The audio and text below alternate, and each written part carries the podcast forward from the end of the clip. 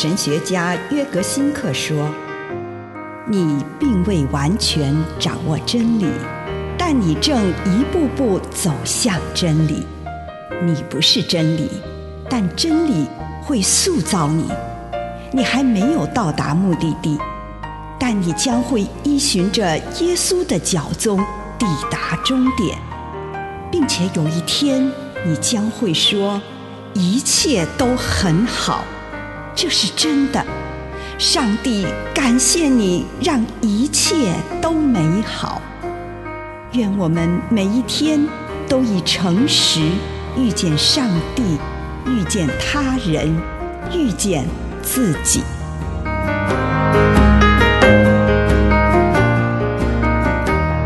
圣灵与真正的人，约翰福音十六章十三节。等到真理的灵来了，他就要引导你们进入一切的真理，因为他不是凭着自己讲话，而是把他所听见的都说出来，并要向你们宣告将要来临的事。圣灵降临节的名字来自 Pentecost 这个字，就是五十的意思。圣灵降临节是在复活节之后的第五十天，是整个复活节期的结束。五十是个仅止一次的数字。一个人到了五十岁，就逐渐步入老年。在罗马时代，五十岁就可以除役了。圣奥古斯丁曾经讲到五十象征的意义。第五十天还有另外一个神秘的意义。七乘上七是四十九。当我们再回到起初，并且另外加上这一天，也就是起初的第一天，那么五十就有圆满的意义。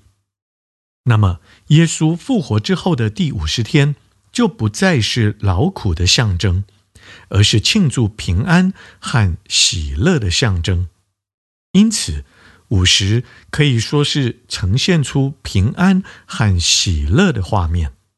第五十年应该是醒思的一年，是安息年，人们应当遵从，用来考量人生中有过什么不对的事，做出什么不符合个人本质，也不符合上帝心意的事。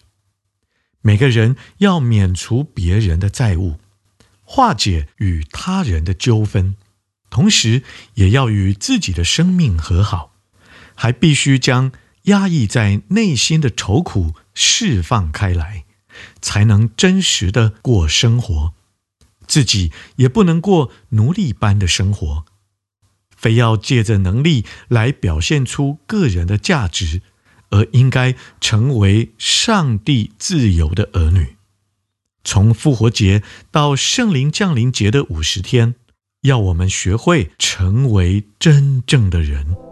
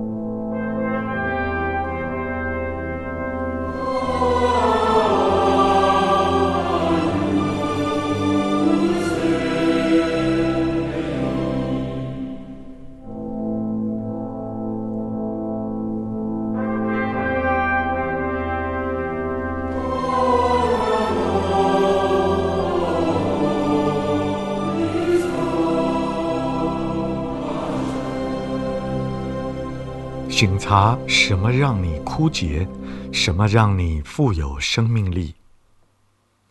亲爱的主，孩子此刻来到你的面前，求你让我发现我生命的状态。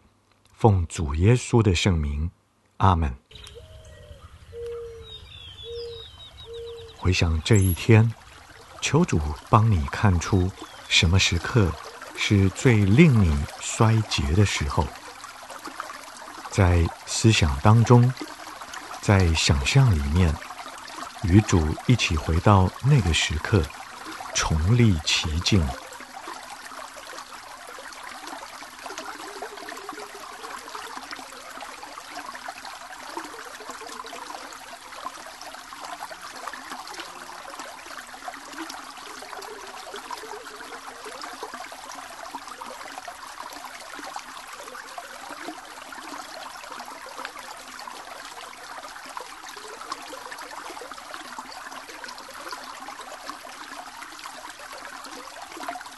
但是在这一次，有上帝在你的身旁，你让自己深入其境，尤其是在那最为艰难的情境的时刻，感受一下你的情绪，无论是死气沉沉、种种沮丧，以及任何浮现出来的情绪，把这个枯干的时刻。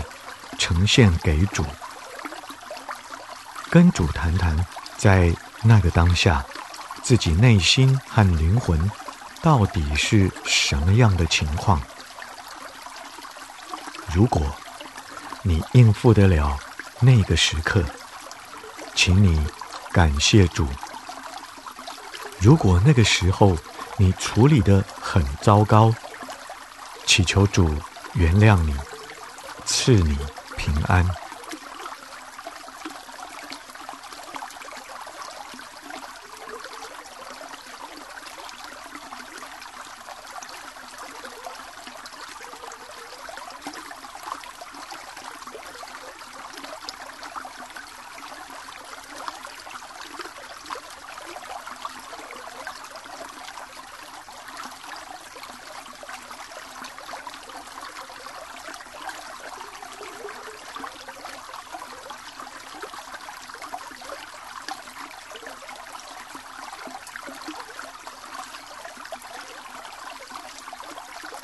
关于那个时刻，祈求主向你发言，并放开心，领受上帝的任何话语或行动。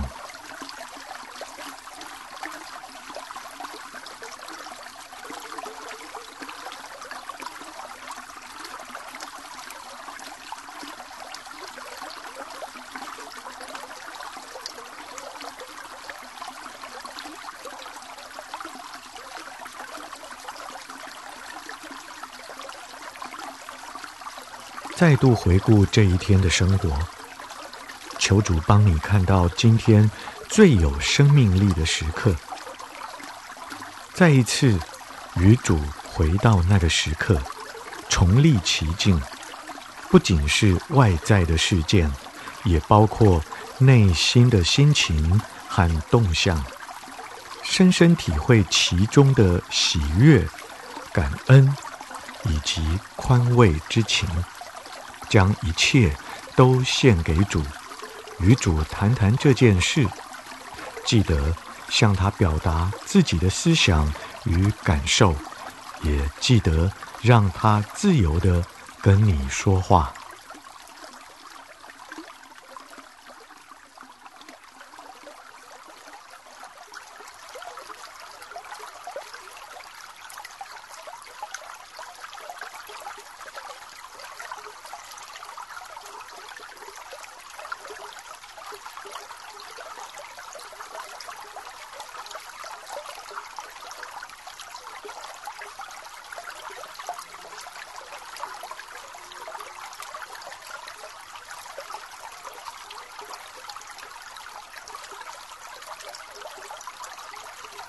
现在展望明天，明天有什么时候可能会让你枯竭？跟上帝谈谈这件事，告诉上帝我对那可能来到的时刻有何感受，求他帮你看到你在心灵方面如何准备。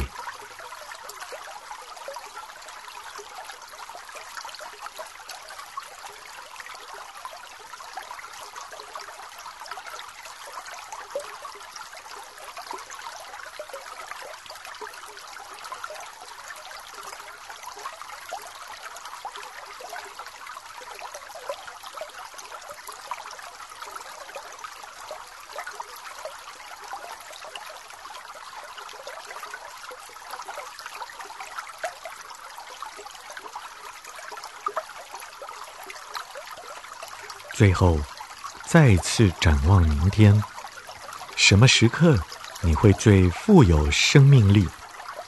允许自己为此感到兴奋，对此满怀美好的渴望，跟上帝谈谈这些，祈求上帝帮助你在心灵方面做好准备。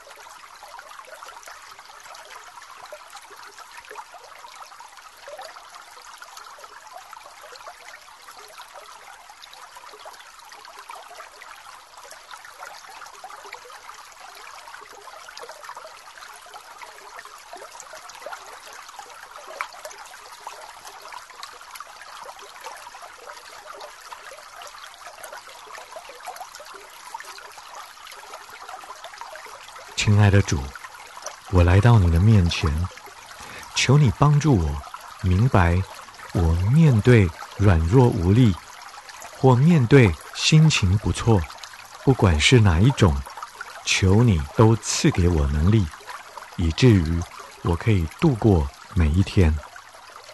祷告，奉主耶稣的圣名，阿门。